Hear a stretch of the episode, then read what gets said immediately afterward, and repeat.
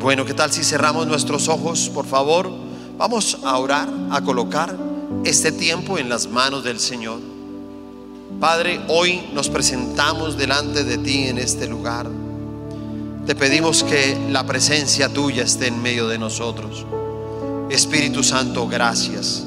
Gracias por ser el pastor de esta iglesia. Espíritu Santo, toma ahora mismo el control de nuestras vidas. Te pedimos que puedas desatar esa palabra sobre cada uno de nosotros y que la palabra cumpla con el propósito en que ha sido predicada. Te amamos y te bendecimos en el nombre del Señor Jesucristo. Démosle fuerte ese aplauso a Él, por favor.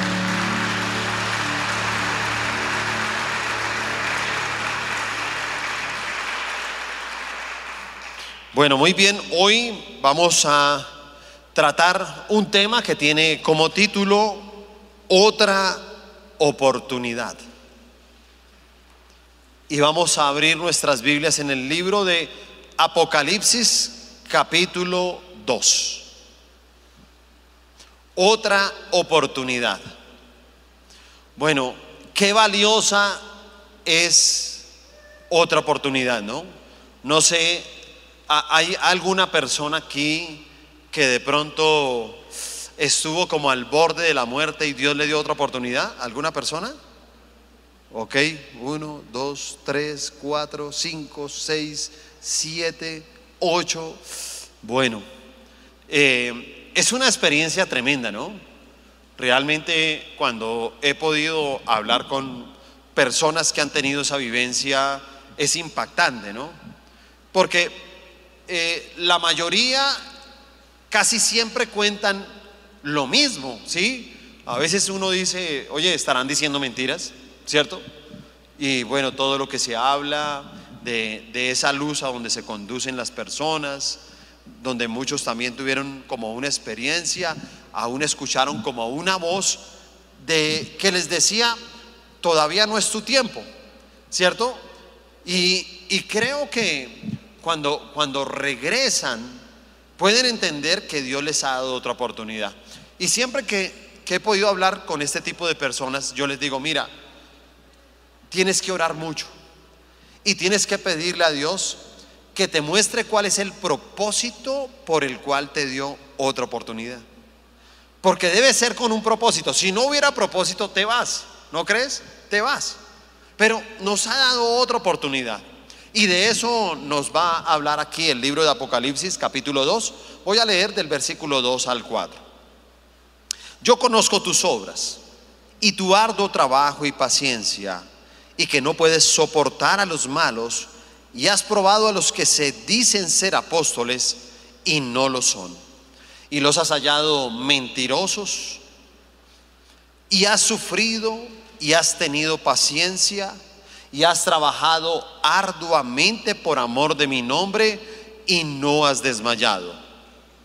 Pero tengo contra ti que has dejado tu primer amor. Amén. Bueno, este año tenemos que estar en modo renovación, ¿cierto? Todo tiene que ser renovados. Me, gustó mucho de verdad nuestros amigos de, media que nos dieron todos estos eh, apoyos de imágenes que los hicimos pasar a, todos ustedes a través del WhatsApp para que pudieran colocar los fondos de, pantalla eh, en su computador, en su celular, todo. Y, me pareció algo súper. Yo tengo ahí el fondo de pantalla de, de mi celular y tengo ese diseño tan bonito que hicieron ellos. Y cuando veíamos esa palabra rema, no se le olvide, la palabra rema debe ser escuchada, estudiada mínimo siete veces. No se le olvide que está ahí en MC Zipaquirá, en nuestro canal de YouTube, donde ustedes pueden escucharla una y otra vez para que esa palabra se vuelva precisamente eso, una palabra rema. Una palabra que tenga vida en todo momento. Una palabra que uno la pueda identificar fácilmente. Y entonces, eh, veíamos eh, que el primer punto de esa palabra de rema era renovados en su amor. Y si ustedes se acuerdan muy bien en renovados de su amor, yo les explicaba cómo eh, el pueblo de Dios, el pueblo de Israel, vivía en un maravilloso lugar llamado Jerusalén. Una ciudad maravillosa, una ciudad influyente, una ciudad poderosa, pero donde las personas se fueron enfriando espiritualmente y comenzaron a permitir el pecado y el pecado los lleva a una cautividad durante 70 años. Como esa cautividad representa la misma cautividad que nosotros tenemos hoy en día frente a un pecado, frente a la esclavitud de un vicio, frente a la esclavitud de un mal carácter, ¿sí? Personas que han tenido que sufrir con algún dolor durante muchos años, personas que de pronto han sido afectadas emocionalmente, físicamente, económicamente por muchos años. Y entonces aquí nos habla precisamente del primer amor. ¿Y sabes qué es el primer amor? El primer amor es el fuego, el primer amor es la pasión, el primer amor es, es ese combustible que hace que nosotros podamos amar, que podamos honrar, que podamos servirle a Dios de la mejor manera que podemos hacer, que tal vez uno podría decir con excelencia.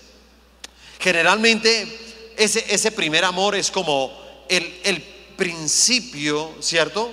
De toda vida cristiana.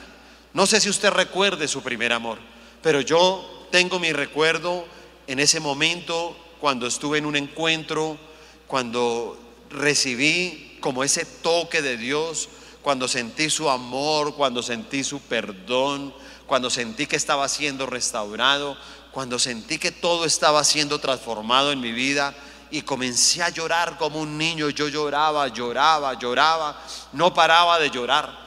¿Y saben por qué? Porque ese día fue el día de mi primer amor. Fue mi nuevo nacimiento. Fue un nuevo comenzar en mi vida. Y entonces uno, uno ve aquí cómo ahora el Señor le está hablando a la iglesia de Éfeso. Porque realmente eh, aquí en Apocalipsis 2, Dios comienza a hablar de lo que son las siete iglesias y comienza a hablarle a cada una de ellas. Y Éfeso en, el Nuevo Testamento también era una ciudad influyente. Pero, eh, ¿qué podía haber uno de esta ciudad? Una ciudad eh, muy rica, donde eh, tal vez se movía mucho comercio, mucho dinero, pero también donde había una inmoralidad a un nivel de verdad muy grande. Y entonces uno dice, mira, si nosotros unimos toda esta historia de la renovación también, de, ese amor que Dios quería demostrarle a su pueblo en el Antiguo Testamento, si nosotros vemos lo que estaba pasando en Éfeso, donde la iglesia fue edificada en ese lugar, pero cómo la iglesia llegó a ser impactada aún por el pecado de la inmoralidad en esa ciudad, y si nosotros vemos hoy en día lo que está pasando en nosotros como iglesia, porque sabe, Dios reconoce lo que nosotros somos como iglesia. Y entonces nos dice, mira, yo, yo reconozco tu trabajo, ¿cierto? Dice, dice ahí, mira, yo sé que has trabajado arduamente por amor en mi nombre. Yo sé que tú no puedes soportar a los malos. Prácticamente estaba diciendo, mira, yo sé que ustedes como iglesia hoy en día tal vez no son practicantes de un pecado público Tal vez ustedes son personas que no soportan la maldad. Tal vez ustedes están trabajando en la iglesia y su trabajo de verdad es muy grande, es muy fuerte. Pero tengo una cosa contra ti. Y es que has perdido tu primer amor. Muchos de nosotros podemos enfriarnos, ¿sabe? Espiritualmente. Yo pienso que uno perder el primer amor es algo terrible para todos nosotros. Y hoy quiero compartir tal vez tres razones por las que hoy en día nosotros podemos perder o simplemente podemos menguar también en ese primer amor. La primera razón es por el pecado. ¿Cuál es la primera razón? Como que algunos todavía no se han despertado, la tres tigres está todavía pegada ahí. ¿Cierto? Todavía tiene una pata de la tres tigres ahí abrazándolo. ¿Ah? ¿Cuál es el primero? Por el pecado. Primera de Reyes, capítulo 11.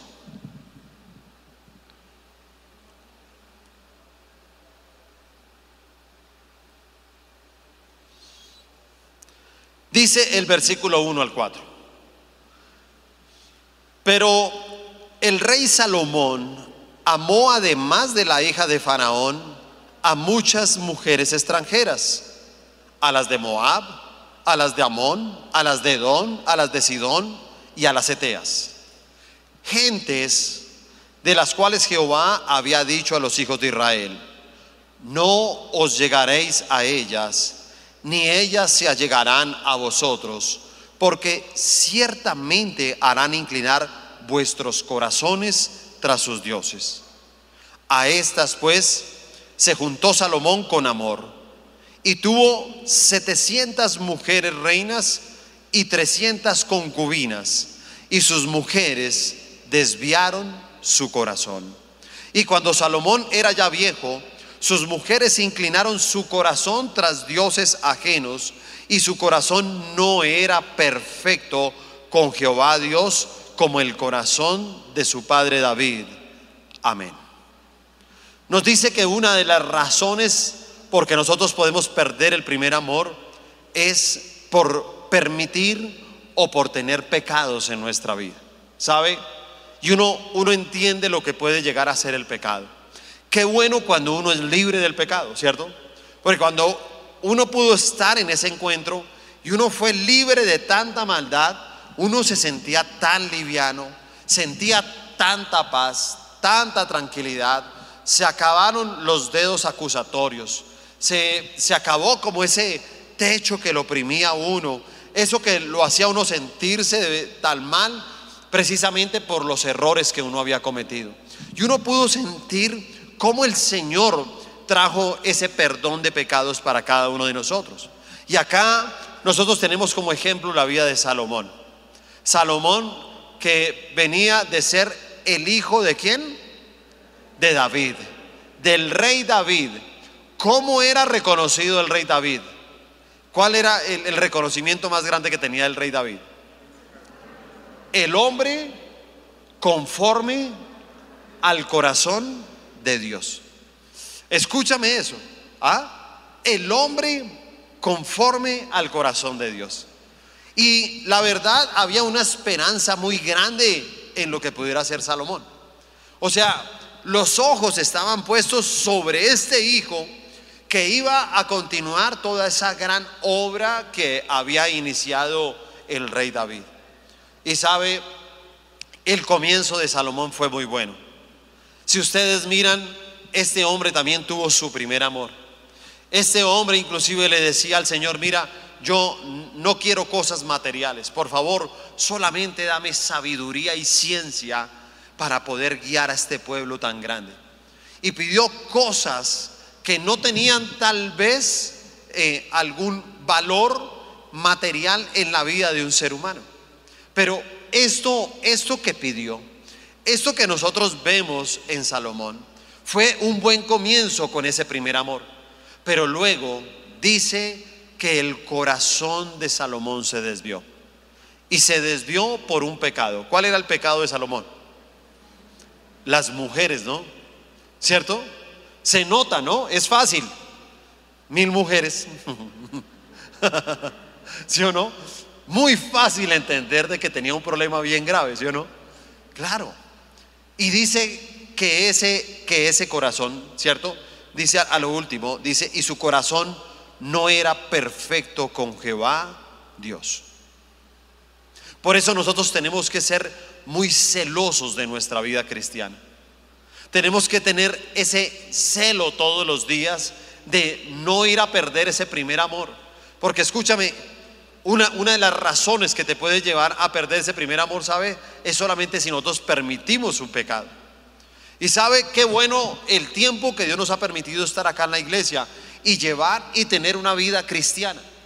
Pero la misma palabra en 1 Corintios 10, versículo 12 dice, así el que piensa estar firme, mire que no caiga. Porque a veces nosotros no nos damos cuenta y a veces caminamos muy al límite. A veces nosotros permitimos pequeñas concesiones que el día de mañana nos pueden destruir porque se convierten precisamente en un pecado. Y sabe, eh, que he visto en muchas personas, ¿qué hace el pecado? Mira, una de las cosas que hace el pecado y que nos lleva a perder el primer amor es que siente que la palabra ya no le habla como antes. Ya, ya la palabra no tiene el mismo efecto. Yo realmente, uno, uno lo puede observar y mire, sé, sé que voy y, nunca voy a dejar de hacerlo. Perdóneme, pero nunca voy a dejar de hacerlo. Hay personas que a veces me dicen, ay pastor, usted sí que molesta con eso. Es que el mundo ha cambiado. Yo le digo, a mí no me importa si el mundo cambia, pero la palabra nunca va a cambiar. No me interesa qué pase con el mundo. Yo creo que, que claro, nosotros dice que Pablo se hacía gentil para llegar a los gentiles, ¿cierto? Eso dice la palabra. Así que podemos modernizarnos en luces, en sonido, en muchas cosas, pero es que la palabra no tiene modernidad. La palabra es una, ayer, hoy y siempre, ¿cierto? La palabra será la misma. Y entonces yo soy un convencido que muchas veces inclusive uno, lucha, uno ve como a, veces, y, bueno, quiero hacer claridad, ¿no? De lo que voy a decir, no es que una persona esté en pecado, ¿sí? Ojo con eso. Estoy diciendo cómo pierde uno el primer amor y cómo el pecado también a veces lo enfría a uno, ¿sí? Esta es una de las razones, pero pueden haber otras más. Y, y sabe, cuando llega un pecado, comienza a enfriarlo a uno espiritualmente. Y, y yo digo, mira, siempre le digo a las personas acá en la iglesia, por favor, traigan una Biblia y un cuaderno. Trae una Biblia y un cuaderno. Trae una Biblia y, algo en que tomar apuntes. Y, lo digo con respeto, mire, yo no soy la verdad muy convencido de que una persona tome apuntes en un celular. Porque realmente uno en un celular nunca estudia, uno nunca repasa nada en un celular. Yo tengo mis hijos y yo a mis hijos nunca los veo estudiar, ni el colegio ni la universidad en un celular, nunca. Yo veo que mis hijos estudian en un computador. Y yo le digo a las personas, mire, tráigase un cuaderno, tráigase una tablet, tráigase un computador, ¿sí? Tráigase algo donde uno puede ver que el día de mañana tienes un documento para repasar, para estudiar. Pero, ¿sabe? Yo, yo veo personas que en su encuentro eh, uno les decía, lleven su cuaderno y en el encuentro todo, copiaban todo, llegaron de su encuentro y siempre tenían su Biblia, siempre llegaban a la iglesia, tomaban apuntes de todo, inclusive, uy, el pastor ha hecho un chiste malo, pero no importa, yo lo anoto acá, ¿sí me entiende? Y lo escribían, todo lo escribían, no importa lo que uno dijera, todo tomaban apuntes. Pero saben, va pasando el tiempo y después ya no toman apuntes y ya como que se vienen a recibir una conferencia.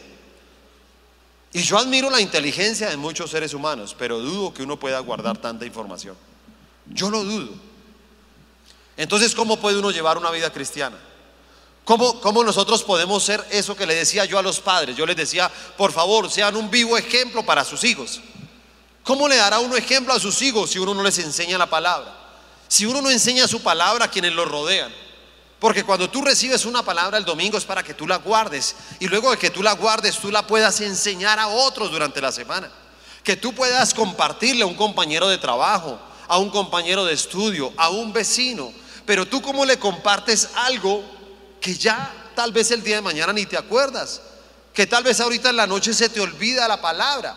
Y la única manera de poder saber qué es esa palabra es cuando uno va a sus apuntes y vuelve y la ve. Pero mira, mira lo que hace el enemigo, ¿cierto? Y a veces por causa del pecado comienza uno a enfriarse. Porque si un pecado comienza a alejarte de la palabra. Pero entonces no solamente eso, sino que eh, cuando se pierde ese primer amor, por causa de un pecado, pues también ve uno que las personas ya, ya no disfrutan del tiempo de Dios. Son personas que están mirando el reloj, son personas que están diciendo, ¿a qué hora se acaba esto? ¿Sí me entiende? Ah, que a las ocho y media y comienzan a mirar el reloj. Ya casi, ya casi, ya casi. Uy, las ocho y veinte, ya casi va a terminar. ¿Sí? Y así mismo es con la célula. Asisten a su célula y entonces son como con afán. Ayer hablaba con uno de los maestros de capacitación destino y, bienvenida a la virtualidad, pero la virtualidad a veces tiene sus problemas. Y sabe, una persona en medio de la clase decía, bueno, eh, le pido el favor que, que acabe porque tengo afán, le decía el maestro. Y menos mal el maestro tuvo carácter para decirle, mira, yo te pido por favor que respetes. Porque es que nadie lo obligó a estar en esa clase. La clase tiene unos horarios estipulados. Pero uno entiende que, y escúchame, estamos en capacitación destino. Estamos en clases con personas que llevan meses o años de pronto en la iglesia y ahora tienen afán. Pero cuando llegaron a la iglesia no era así. Cuando tenían el primer amor, uno veía personas enamoradas que querían, ¿sabe? Mire, hay gente a veces que le toca a uno decirle, oígame, váyase para su casa. En serio. Aquí hay personas, hermano, que quisieran vivir aquí en la iglesia, hermano. Y entonces uno dice, ¿por qué están así? ¿Sabes por qué? Porque nunca han perdido ese primer amor. Nunca han perdido ese primer amor.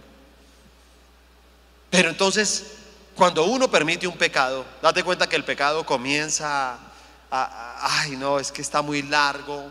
Y el pecado entonces también comienza y tú lees la Biblia y entonces tú como que la lees y todo dice, ah, yo no sé, pues yo ya, ah, no, no sé, yo ya no entiendo, yo mejor ya no leo, yo hago una oración. Y más bien lo que me enseñen, ¿sí se da cuenta? Y entonces comienza a, a perder también ese contacto con la palabra de Dios. Entonces ya todo lo que nosotros leemos ya no nos impacta como antes. En eso tú puedes saber que has perdido el primer amor. Cuando tú ya lees la Biblia por leerla, cuando te vuelves algo mecánico, algo religioso, pero no donde tú estás esperando que algo te impacte, ¿sabes? Que algo te hable el Señor, que te muestre algo que antes no habías visto inclusive en esa misma lectura. Pero también uno, uno tiene que decirlo, eh, el pecado hace que pierda el primer amor de muchas personas cuando ya no tienen el deseo de venir a la iglesia. Mire, para mí la iglesia siempre ha sido una bendición. Es una cosa impresionante. Yo, yo sin importar ya todos los años que llevo, pero yo desde que tenga la oportunidad de predicar en cualquier lugar, siempre será emocionante. Y siempre predico, trato de predicar con la misma fuerza, con la misma pasión. Siempre trato de hacerlo. No me importa si hay una sola persona. Y, y si es con una sola persona, lo hago de la misma manera. Porque simplemente entiendo que ese primer amor es el que te lleva a tener ese fuego, esa pasión por predicar la palabra. Pero también por estar en la iglesia. Dígame cuánta gente en, estos tiempos, hermano, permitió cosas incorrectas y entonces habrá personas que en este momento pueden venir a la iglesia y no vienen. Y le voy a decir algo, no vienen es por eso, porque tal vez un pecado los llevó a perder ese primer amor. Entonces dicen, ah, pues ahí la escuchamos, ahí por, por redes la escuchamos. Pero entonces ya no está esa pasión, ¿sabe? Para mí la iglesia, no, no sé, yo tengo recuerdos cuando comencé a ir a Bogotá y le quiero decir, yo creo que la iglesia tiene su olor. La iglesia tiene un olor especial. Y yo siempre tengo como ese olor allá de la 31 en Bogotá. Y luego cuando estábamos en el Coliseo, el Coliseo también tenía su olor. Bueno, ese sí no era muy bueno porque era de las palomas. Sí, porque ese coliseo en esa época solo llena de palomas y entonces uno era ahí cuando de pronto en el cuaderno, en la Biblia, en todo, ¿sí me entiende? Siempre era así en ese coliseo, siempre. Uno era, mejor dicho, uno entraba ahí orando para que una granada esa no le cayera a uno todo el tiempo. Pero mira, mira lo que hace un pecado. Mira tantas cosas en las que simplemente te va alejando. Pero no solamente eso, porque cuando una persona también permite el pecado, ¿sí? Va a ser afectado en ese primer amor. Y una persona que pierde el primer amor, entonces deja de asumir su responsabilidad y comienza a echarle la culpa a los demás. Entonces comienza a echarle la culpa a la iglesia, comienza a echarle la culpa a sus líderes, comienza a echarle la culpa a los pastores, comienza a echarle la culpa a sus hijos, a su papá, a su mamá, a su cónyuge. Alguien tiene la culpa menos él de los errores que está cometiendo. Y no se da cuenta que todo ha sido por causa de un pecado. Todo ha sido por un pecado. Tal vez mire todo el caos que había en ese momento en Éfeso. La gente no se daba cuenta que era por, especialmente por ese pecado de inmoralidad que había en esa ciudad. La gente no se dio cuenta que simplemente el pecado de Salomón, ¿sí? El mismo Salomón no se daba cuenta. Y mira cómo su corazón dice que se fue inclinando a otros dioses. Porque simplemente lo que hace el pecado es eso. El pecado comienza a inclinarte nuevamente a las cosas del mundo. Y hay gente que entonces son creyentes, son cristianos con inclinaciones del mundo. La segunda razón por la cual nosotros podemos perder o podemos menguar en el primer amor es por las pruebas. ¿El primero cuál es? Por el pecado. El segundo, las pruebas. Primera de Pedro, capítulo 1 versículos 6 y 7. En lo cual vosotros os alegráis, aunque ahora, por un poco de tiempo, si es necesario, tengáis que ser afligidos en diversas pruebas, para que sometida a prueba vuestra fe, mucho más precioso que el oro, el cual aunque perecedero se prueba con fuego, sea hallada en alabanza, gloria y honra cuando sea manifestado Jesucristo. Otra de, las razones que nosotros tenemos en esta mañana, por las cuales nosotros podemos perder el primer amor, e, es el efecto negativo de las pruebas en nuestra vida. Y, sabe, a, a, Israel le pasó mucho eso. No olviden renovados en su amor, porque realmente fue lo que le pasó a Israel la prueba de haber pasado 70 años, ¿cierto? En el exilio. 70 años en esa prueba trajo en ellos un desánimo. Porque uno puede ver que la prueba, tal vez el resultado de la prueba es esa, ¿no? O, cuál es el objetivo de, de la prueba. Para muchos de nosotros puede llegar a ser el desánimo. No debería ser el desánimo. Porque la prueba en nosotros como creyentes, dice aquí claramente la palabra, que debe ser para someter a prueba nuestra fe. Ese es el objetivo de la prueba. Mirar cómo está nuestra fe. ¿Qué es la fe? La confianza en el Señor. Que estamos seguros en Él. Que estamos protegidos en Él. Y por eso cuando ellos volvieron del cautiverio y comenzaron a reconstruir la ciudad, comenzaron a levantar nuevamente los muros, las cosas no volvieron a ser las mismas para ellos. Y a pesar de que estaban ahí en Jerusalén, uno podía ver que en ellos, de todas maneras, dentro de ellos había como ese espíritu de desánimo. Pruebas tenemos todos, ¿cierto? Alguna vez tenemos que ser probados por la vejez, tenemos que ser probados en la salud, tenemos que ser probados eh, por nuestra economía, tenemos que ser probados por nuestros sentimientos, nuestras emociones, ¿sí? Otras veces nos enfrentamos como también a, a sentimientos donde nos sentimos inútiles en esta vida. Y otras veces nos tenemos que enfrentar a sentimientos de culpabilidad por los errores.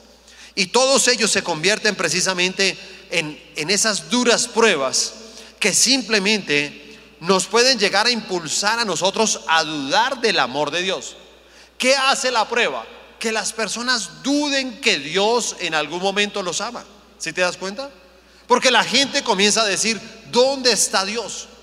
¿Por qué Dios está permitiendo esto en mi vida? Si Dios existiera, ¿cierto?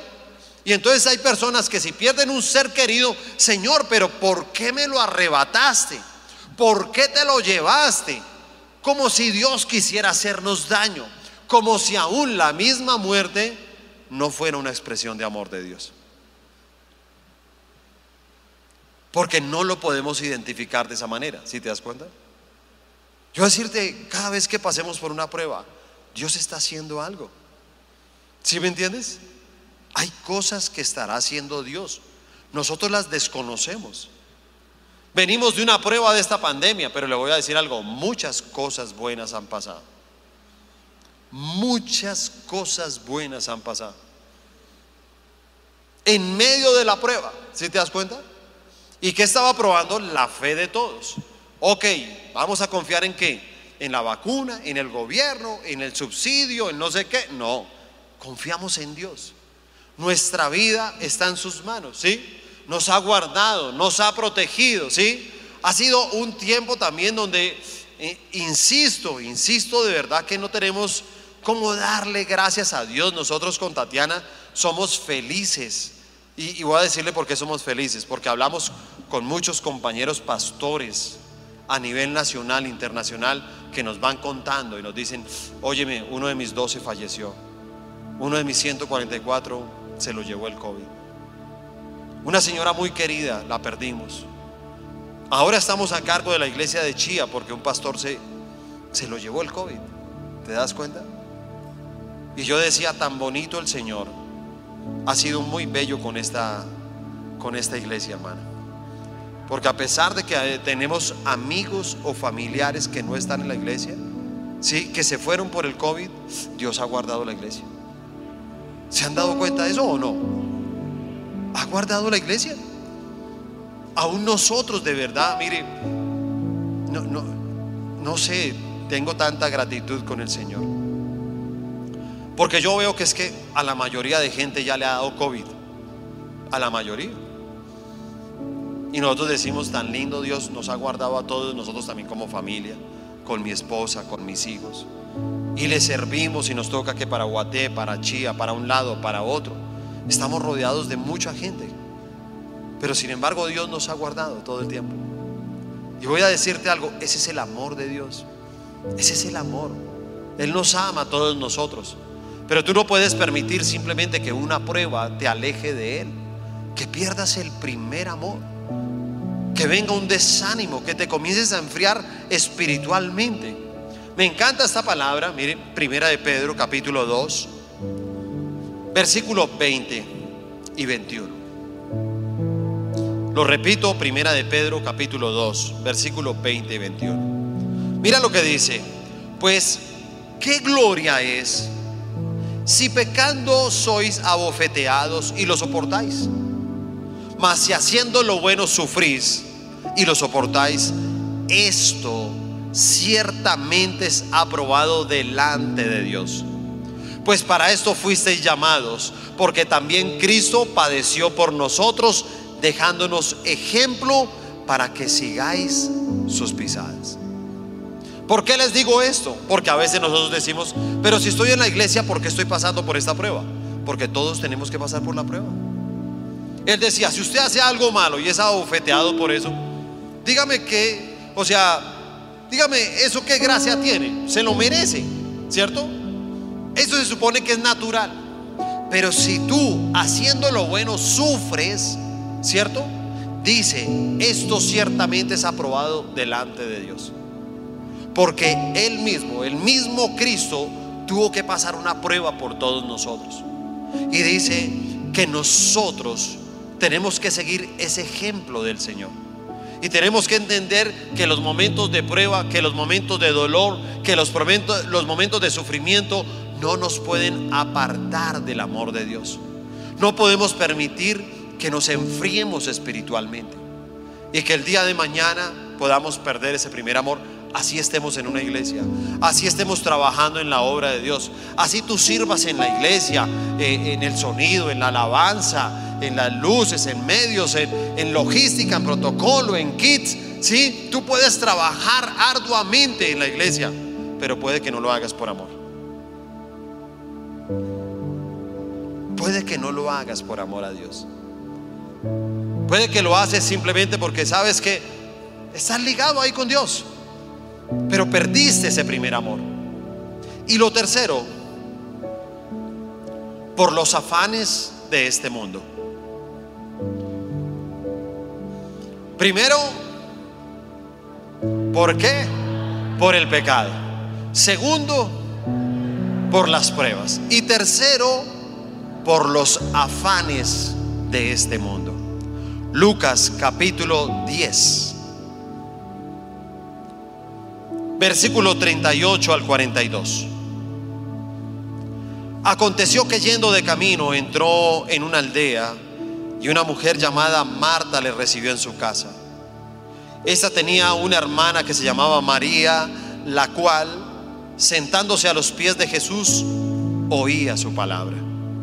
Pero Marta se preocupaba con muchos quehaceres. Y acercándose dijo, Señor, ¿no te da cuidado que mi hermana me deje servir sola? Dile pues que me ayude. Respondiendo Jesús le dijo, Marta, Marta, afanada y turbada, estás con muchas cosas. Pero solo una cosa es necesaria. Y María ha escogido la buena parte, la cual no le será quitada. ¿La cual qué? No le será quitada. Escúcheme eso. Por eso decía, ella escogió la mejor parte. Y lo digo porque mire, uno, uno ve que una de las razones en que uno puede perder ese primer amor, en que uno puede menguar en ese primer amor, es estos afanes de este mundo, ¿sí me entiende? Tal vez eh, esta es una de las razones que más se da entre el pueblo cristiano. Porque comienza a entrar de una manera silenciosa.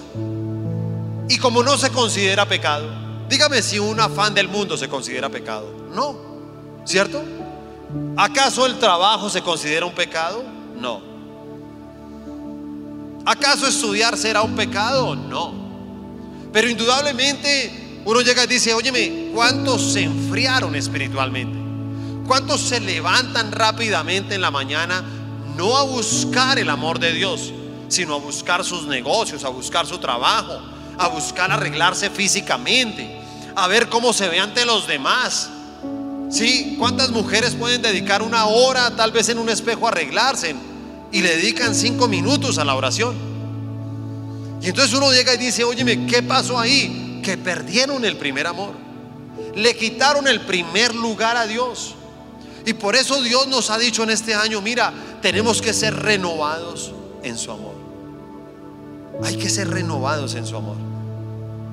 Mira, lo primero que tenemos que hacer es eso. Es el primer punto. No, no, sé qué haya pasado en tu vida si perdiste ese primer amor, si perdiste la pasión, si perdiste el fuego, si ahora tal vez tus estudios, tus proyectos, tu trabajo, tu empresa, ahora está ocupando un lugar más grande que Dios. Qué triste es ver personas que en algún momento, como llegamos muchos acá, destruidos, con hogares destruidos, vidas en pedazos.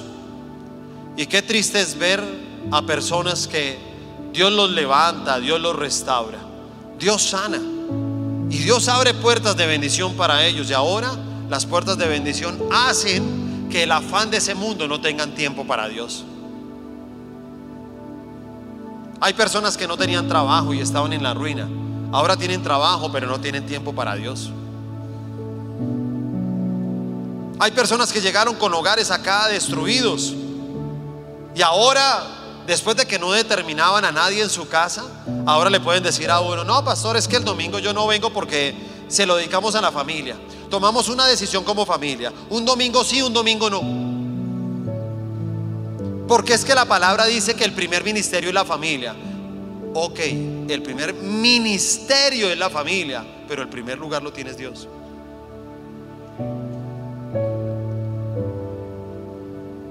Entonces muchos corrieron detrás de su dinero, de las cosas que les ofrece el mundo.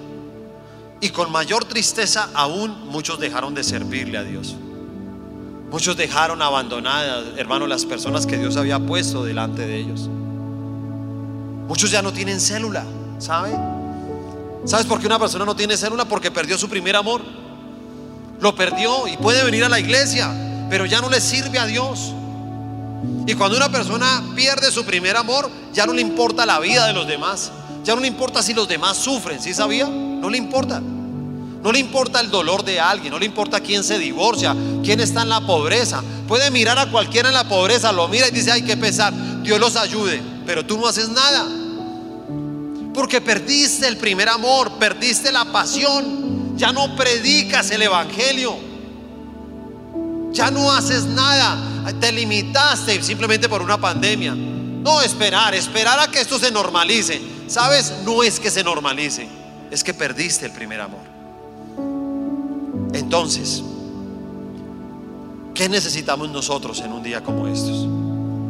¿Sabes qué necesitamos? Otra oportunidad. Otra oportunidad. Y el Señor en su palabra no, nos está diciendo eso. Ahí en Apocalipsis 2, en el versículo 5 dice, recuerda, por tanto, de dónde has caído y arrepiéntete y haz las primeras obras, pues si no vendré pronto y quitaré tu candelero de su lugar si no te hubieras arrepentido. ¿Qué nos está diciendo aquí el Señor? Quiero darte otra oportunidad. ¿Qué tenemos que hacer? Dice, ve y, y mira de dónde has caído, ¿cierto? Para poder tener otra oportunidad es eso, es uno decir, mira de dónde has caído, mira lo que permitiste, mira de dónde te sacó el Señor. Nunca se te olvide de dónde te sacó el Señor. Nunca dejes de recordarlo. Aquí lo he enseñado mil veces, lo seguiré enseñando. Y sé que muchos dicen, ah, y otra vez va a hablar, otra vez va a decir lo mismo. Claro, nunca me voy a cansar de hablar y de decir de dónde me sacó el Señor. Pero mire que dice, mira de dónde has caído. Y después nos dice, y arrepiéntete. ¿Qué quiere decir esto? Que tenemos que pedirle perdón a Dios. Que el arrepentimiento, acuérdese que no solamente es un perdón, sino también debe ser una restitución.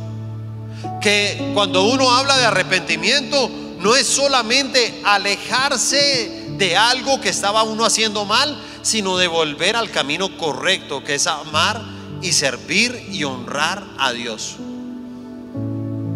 Es volver al camino, es volver como dice y haz las primeras obras. Si se da cuenta, vuelve a tu cuaderno, vuelve a tu Biblia, vuelve a orar, vuelve a darme el primer lugar, llega temprano a la iglesia, apasionate por predicar, vuelve a buscar a tus discípulos, vuelve a tener una célula, vuelve a evangelizar, vuelve al primer amor. Es volver a Él. Volver a hacer lo que siempre hicimos cuando nos enamoramos de Él. Cierra tus ojos ahí, por favor. Señor, te damos gracias por esta palabra que tú nos has dado. Gracias por tu amor infinito. Gracias por tu misericordia. Gracias porque en esa misericordia fue que un día tú nos viste y tú sabías el dolor, tú sabías la angustia, tú sabías la dificultad por la que estábamos pasando. Y con ese corazón lleno de amor nos llamaste. Con ese corazón lleno de amor nos trajiste a este lugar. Por eso la misma Biblia nos enseña que Él nos trajo con lazos de amor. Nos iba atando a nosotros, pero no con la atadura del mundo, no con la atadura de la maldad. Nos iba atando en esos lazos de amor que nos envolvían. Y comenzamos a experimentar el escuchar su voz y comenzamos cada día a sentirnos más en paz, más tranquilos. Y logramos tener un día donde experimentamos la sanidad, la liberación, donde vimos cómo todas nuestras cadenas se habían roto de maldición, donde experimentamos ese perdón de Dios y por fin, por fin, Señor, se fue esa culpabilidad que teníamos Tal vez por un error, por un pecado muy grande que teníamos, por algo que producía tanta vergüenza. Tal vez porque en la vida nos sentíamos inútiles, pero tú llegaste para decirnos lo valioso que éramos para ti. Y encontramos que más allá del abandono de un mundo teníamos a un Padre que nos ama. Y sentimos el amor del Padre. Y comenzamos a sentir ese primer amor. Y comenzamos a ver cómo las lágrimas simplemente caían por nuestro rostro. Y comenzábamos a sentir ese amor. Comenzamos a sentir su compañía. Y entonces buscábamos con esa sed todos los días, todas las mañanas.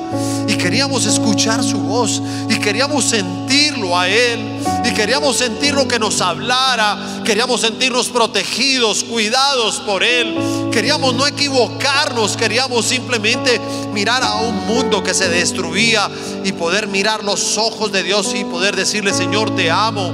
Te amo con todo mi corazón. Te amo con todas las fuerzas de mi alma. Te amo. Pero algo pasó en tu vida. Y tal vez, tal vez fue un pecado. Tal vez comenzaste a permitir algún pecado oculto. Tal vez ese pecado oculto te acompaña hasta este momento. Y sabes, es un pecado que ha interrumpido tu bendición. Y es un pecado que ha venido menguando, enfriando tu vida espiritual. Es un pecado que ha venido extinguiendo esa llama. Sabes, ya, ya no, esa llama no es como un incendio. Queda tal vez una pequeña llama, como una vela. Tal vez de ese amor de Dios queda muy poco. Tal vez tú sabes que te conviene y que lo mejor es estar en los caminos de Dios. Tal vez estés en la iglesia, aquí como la iglesia de Éfeso. Tal vez hasta trabajes en la obra de Dios, aún teniendo un pecado. Tal vez has pasado por pruebas. Y ahora las pruebas te llevaron a tener desánimo. Y las pruebas te llevaron simplemente a, negar tu fe porque sentiste miedo, porque te sientes atemorizado. Pero escúchame bien, aquí está el amor de Dios. Ese amor incondicional. Ese amor que ha estado siempre a pesar de nuestras fallas. A pesar de que nosotros lo hemos dejado a Él, Él nunca nos va a dejar.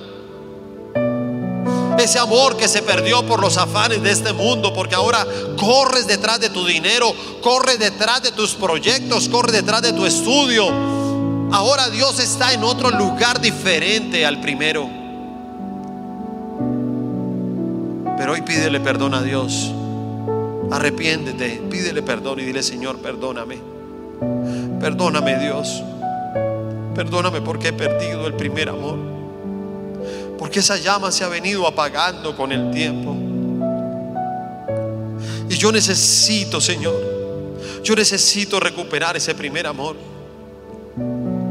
Yo volveré a las primeras obras, Dios. Yo volveré a esos tiempos en que sentía el amor tuyo. Te voy a amar, Señor. Te entrego mi vida.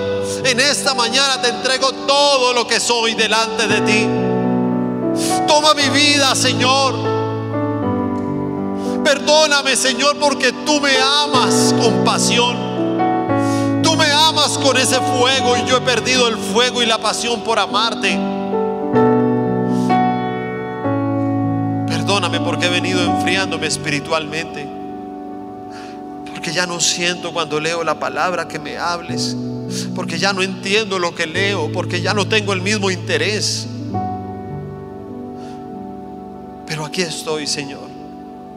Aquí estoy en ese lugar. Y yo voy a recuperar ese primer amor. En el nombre de Jesús. En el nombre de Jesús. Abre tus ojos ahí por un momento.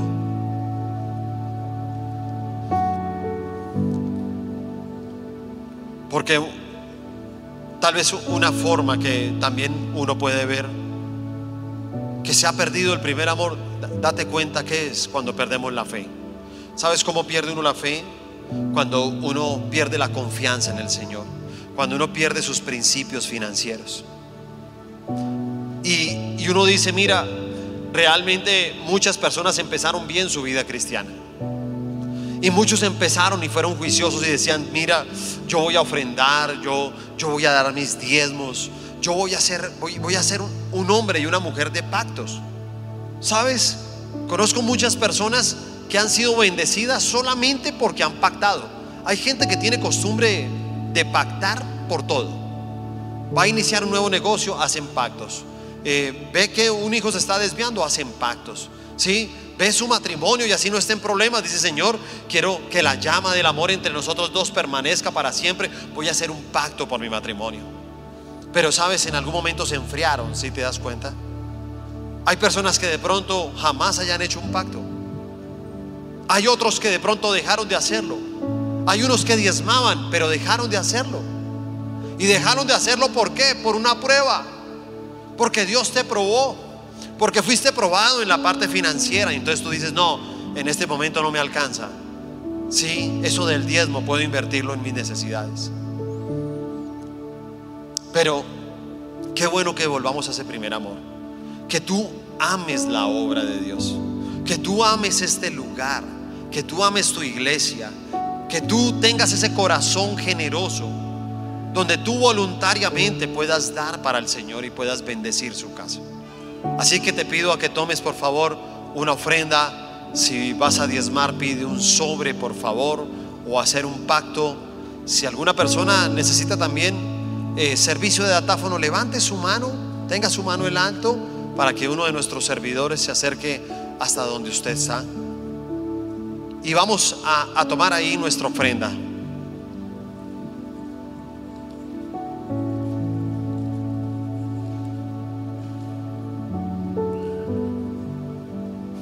Y vamos a presentarla delante de Dios.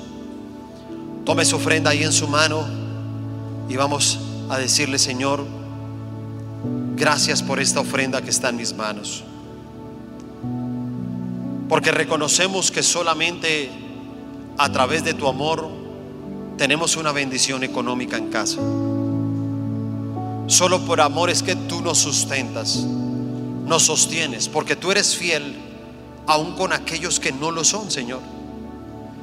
Y tu fidelidad está con aquellos que a pesar de que perdieron en algún momento ese amor, tú los sigues sosteniendo y tú sigues extendiendo su misericordia.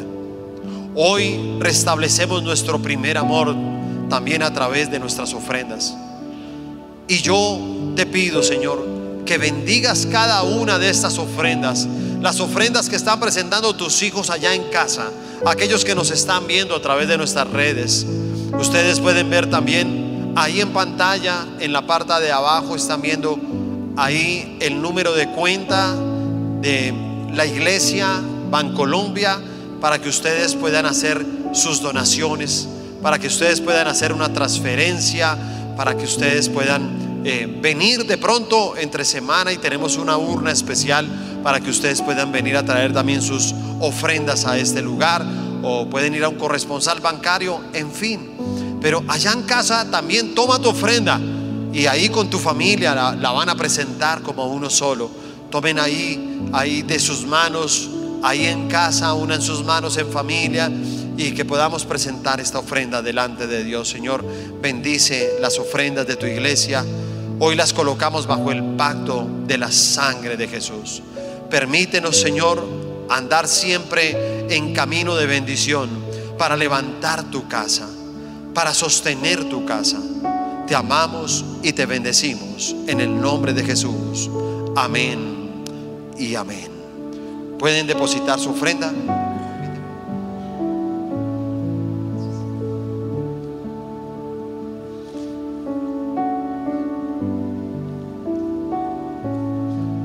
¿Cuántos vamos a tomar otra oportunidad? ¿Cuántos sabíamos que esta palabra la necesitábamos? ¿Sí? ¿Alguien necesitaba esta palabra? ¿Cierto? Una palabra muy importante. Y mira cuántas cosas no nos enseña la palabra rema. Pero tal vez yo pienso que el punto principal de la palabra rema está en esto. Mira, si tú y yo no tenemos ese amor con el Señor, no tenemos nada. Lo único que tendríamos sería una vida religiosa. Pero tenemos que sentir ese amor esa pasión, ese fuego que no se puede perder en ninguno de nosotros.